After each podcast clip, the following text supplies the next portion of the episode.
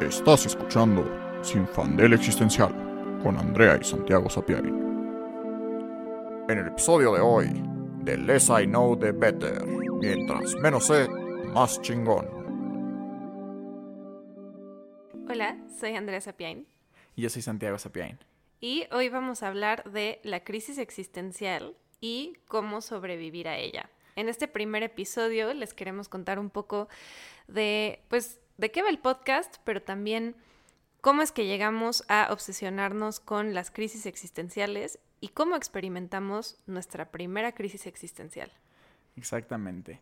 Este, nosotros, la verdad es que desde chiquitos somos bien densos y súper este, existenciales. Eh, y desde chiquitos sabemos que los dos somos, o sea, como que platicábamos juntos sobre nuestras crisis eh, crisis mutuas y este y, y, pues sí ha estado denso no sé somos no sé como éramos niños muy raros. Y, y sí o sea yo me acuerdo desde chiquito como tener pensamientos bien densos. Lo primero como la Matrix no o sea básicamente pensar como como si existo como neta existo de verdad soy real este y, y, y si todo lo demás también era real sentirme un poco como en Truman Show como que yo soy lo único real y todo lo demás es como fake. O un poco como eh, eh, esta como paranoia de René Descartes, como de, güey, el mundo se creó de que hace una semana y, y, todas sus memorias son falsas.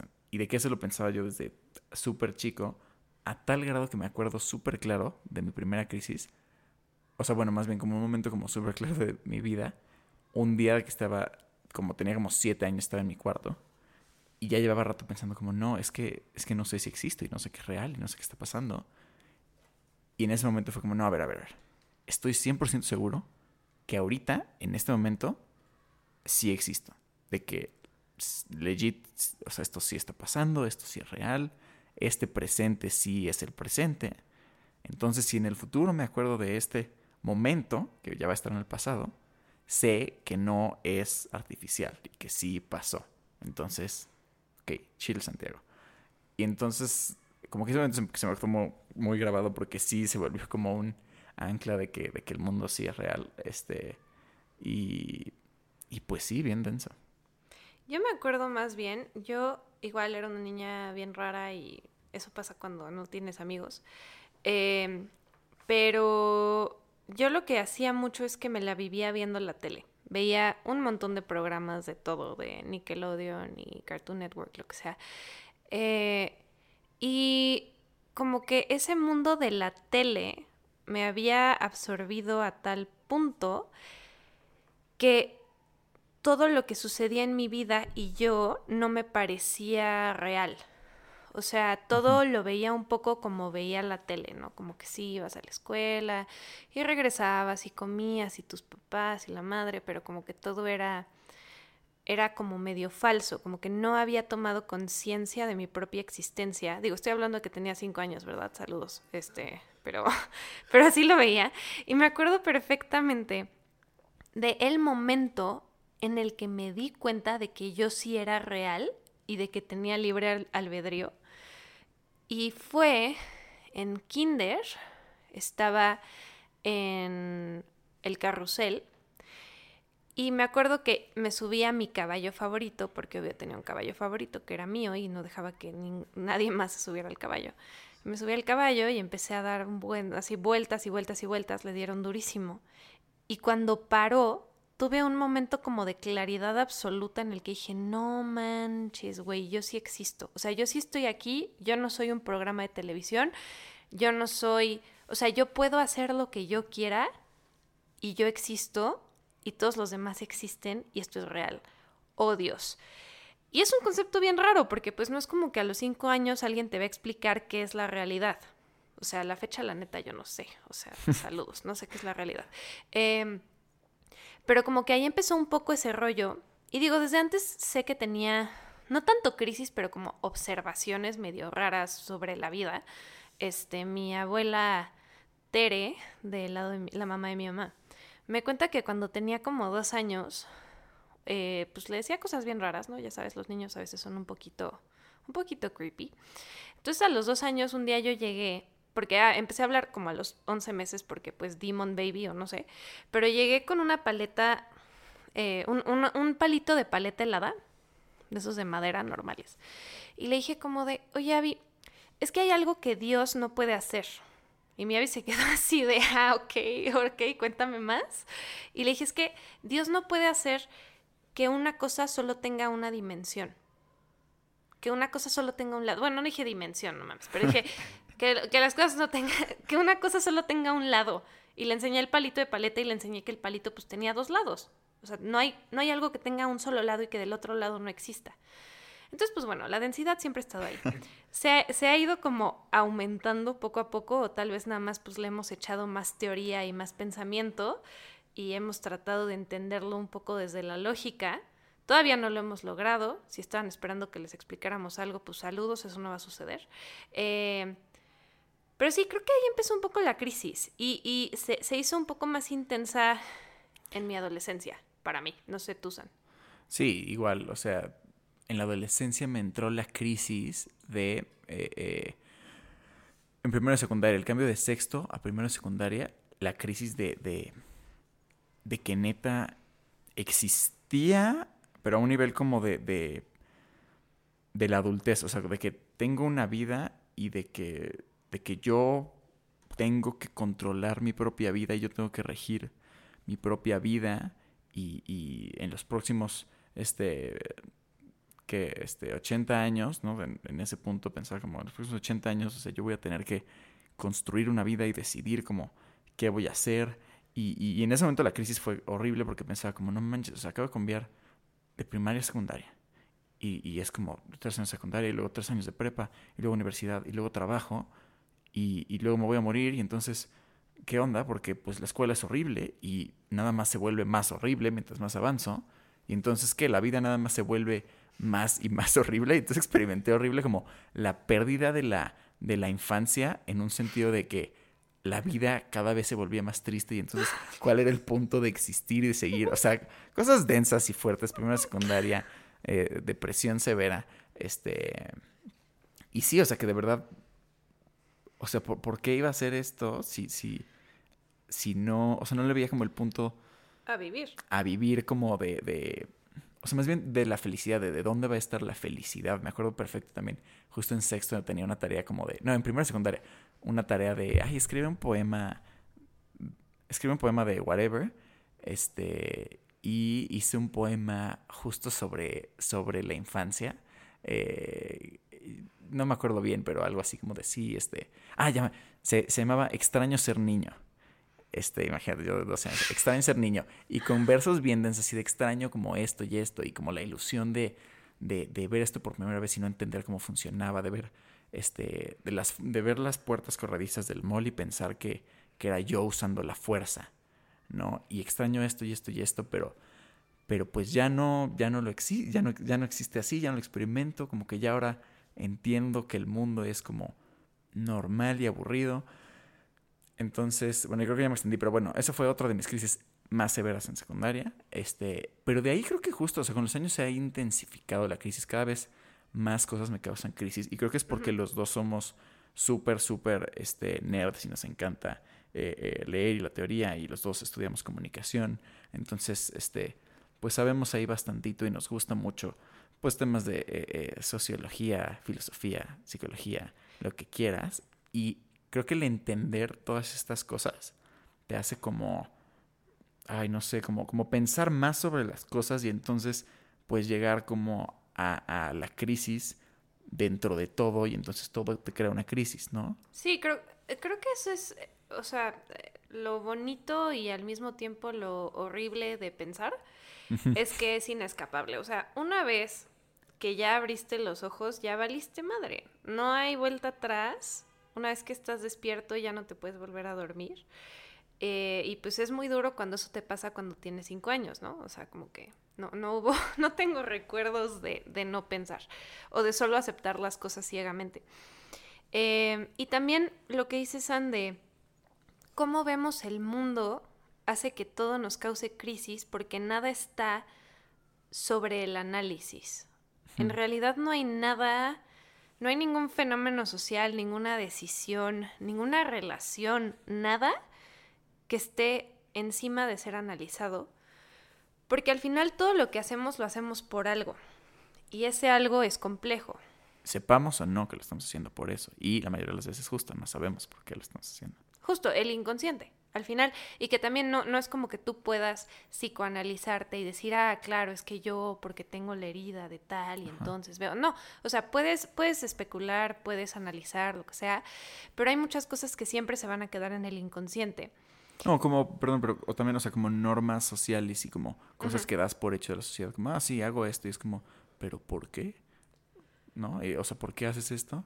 Que sí, o sea, sí, tu familia lo ha hecho así y la sociedad lo hace así, pero ¿por qué? Sí, la tradición. Nada más hacemos cosas. Sí, o sea, algo clarísimo es como pues toda la misoginia y todo eso, que es como, ¿por qué haces eso? Ah, porque eres mujer. Ah, órale, y luego. ¿Y, eso qué tiene que ver con, no? Este, pero justo empiezas a analizar esas cosas, te causa crisis. Y es inescapable. O sea, lo que hemos visto es que al, al paso de los años, entre más sabemos y entre más entendemos, más crisis nos suceden. Y es inevitable porque, como decíamos, una vez que ya abriste los ojos, no es como que te puedes hacer güey. O al menos yo no puedo. O sea, llega un punto en el que digo, mira, ya sé esto, ya no puedo no verlo. Ya que viste el truco de magia, ya no puedes ver la magia. ya se fue. Eh, y, y, y lo que sería interesante es pensar, ok, bueno, ya, la crisis, ya estamos en estas. Si nos estás escuchando, pues tú también, porque si no, no sé, no sé qué harías aquí escuchando esto. Si ya estás en la crisis, ¿ahora qué? ¿No? O sea, ¿qué, vas a hacer? ¿Te vas a quedar en la crisis y dejar que te paralice?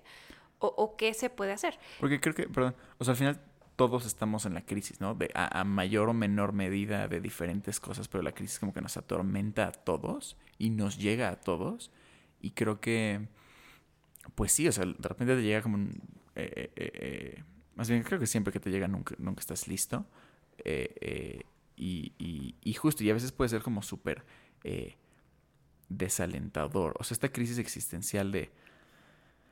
Pues ni lista, de darte cuenta de que, de que nada importa, en un sentido de que las cosas no tienen un significado intrínseco, ¿no? Te das cuenta como de la... la lo, absurdo. que es, exacto, lo absurdo que es eh, eh, tu existencia y la existencia de todo y como eh, nada en realidad tiene como un fin y un propósito y tus reglas como lógicas humanas de explicar el mundo en realidad no tienen sentido. Y sí el punto de la vida es la vida misma sin ningún otro fin más que autoperpetuarse sin sentido. Y como que te causan, llegan todas estas como pues como crisis existenciales abrumadoras y como dices el primer creo que la primera respuesta es como tirar la toalla y entrar. Sí, o sea, creo que, creo que lo primero es que dices, güey, ok, estoy en el vacío absoluto y pues aquí estoy, saludos, no hay nada que me salve de esto porque nada tiene sentido. Pero creo que el siguiente paso es decir, o sea, creo que, bueno, ni siquiera el siguiente paso, no creo que sea eh, consciente. A mí lo que me pasó al menos es que tuve una crisis bien dura cuando tenía como nueve que dije como, güey, obviamente Dios no existe. O sea, todo lo que me están diciendo de Dios y la vida y el afterlife y lo que sea, obvio no. O sea, estaría padre, estaría bien padre, pero ya siendo lógicos no creo, ¿no? Y tuve una crisis horrible porque dije, güey, no manches, me voy a morir. Y cuando me muera, pues ya me llamaba y adiós. O sea, no voy a existir, voy a dejar de existir. Qué pensamiento tan fuerte. Y tuve esa crisis y me acuerdo que lloraba, o sea, realmente lloraba en la noche, así todos los días, de que, güey, me voy a morir oh Dios. Y después llegó un punto en el que, en el que dije, no, a ver, espérate. Si nada tiene sentido y nada más tengo chance de vivir esta vida y me voy a morir y no hay vida después de la muerte y no hay reencarnación y no hay nada y nada importa, al contrario, eso es libertad y eso es libre albedrío. Saber que todos los estándares morales, sociales, del debe ser y todo eso son estupideces, te da una libertad realmente casi absoluta. Lo único que te detiene es el mundo físico, las leyes de la física, fin de la historia, tus posibilidades. Pero te da una libertad muy grande de decidir lo que quieres hacer de tu vida. Y que si tú tienes una una dirección o un sueño o un compás moral muy claro o un principio detrás del cual te sostienes. Esa libertad te da la posibilidad de alcanzar lo que tú quieras. Y eso es lo que sentí después. O sea, me fue como el meme así de, oh Dios, la vida no tiene sentido a, oh Dios, la vida no tiene sentido. O sea, fue ese cambio y no fue algo que yo decidiera, fue más bien como, pues darme cuenta de eso.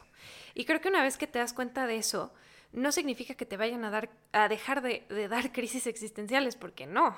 O sea, eso es algo constante. Pero creo que ya llegamos al punto, al menos nosotros, de que lo disfrutamos. Sí, o sea, echamos el coto de las crisis existenciales y pues por eso estamos aquí en Sin Fan del Existencial, para hablar de eso, pero no es algo, o sea, tiene un poco de dolor, tiene un poco de crisis, tiene un poco de tristeza, bueno, tiene mucha tristeza, pero tiene mucha diversión, tiene mucho, mucha curiosidad, tiene, es, es, es una mezcla de, de, sentimientos complejos y creo que eso es lo interesante, que a lo mejor la oscuridad no solo es la oscuridad, puedes encontrar algo sumamente brillante en ese vacío eterno. Uf, mic drop de, de Andrea. este, Sí, completamente. Eh, a mí me pasó muy parecido, o sea, igual eh, la crisis existencial me llevó al vacío y luego de ahí fue como, no, el, vacío no está tan mal porque entonces si no tiene sentido, yo creo como mi propio significado o no, más bien es como, eh, más bien es esta idea justo de libertad absoluta, este, que es, em, creo que ya que lo superas es, es, es mejor, es, es, es, mejor que, que, que el no haber tenido la crisis, ¿no? Y que creo que llegamos ahí a través eh, justo del análisis, ¿no? O sea, si el análisis de las cosas nos llevó a tener crisis existenciales, sobre todo, el análisis sobre la crisis nos llevó como a trascenderla y como a tratarla, eh, eh, pues como la tratamos ahorita, como súper, como pues sí, ya, este, creo que al final somos absurdistas, ¿no? O sea, sí, sí, nada importa, pero pues justo, nada importa, da igual, ¿no? Let's have fun, get drunk, do drugs. Bueno, no drugs, bueno, maybe a little bit of drugs. Pero, este...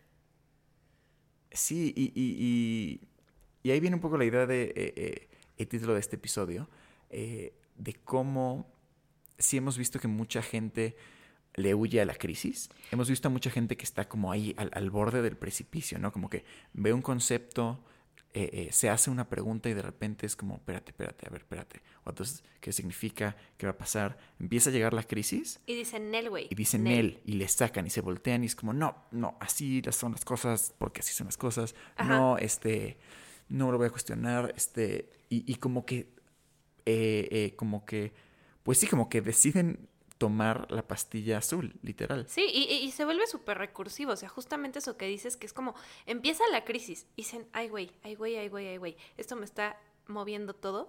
Y dicen, no, no, es que así son las cosas porque así son las cosas. O sea, es recursivo. Es así es porque así es, porque así es, porque así es. O sea, nada más es un circulito que se repite y se repite y se repite porque saben que no tiene fundamentos lo que ellos creen ni lo que ellos hacen. O sea, este, este tema de la libertad. O sea, si la crisis existencial te da libertad sobre tu, sobre tu, pues justo sobre tu libre albedrío, sobre tus propias acciones, te da agencia, eh, o sea, suena muy padre y sí es muy padre hasta cierto punto, pero también es sumamente aterrador. Aterrador, aterradora, creo, eh, la, la, libertad, porque si de verdad captas que eres libre y que todas tus acciones y que todo lo que haces depende de ti y no tienes ningún otro responsable a quien culpar, ni depender, ni nada más que ti, ay, güey, porque entonces yo tengo que conscientemente ahorita decidir, eh, eh, eh, más bien no decidir, pero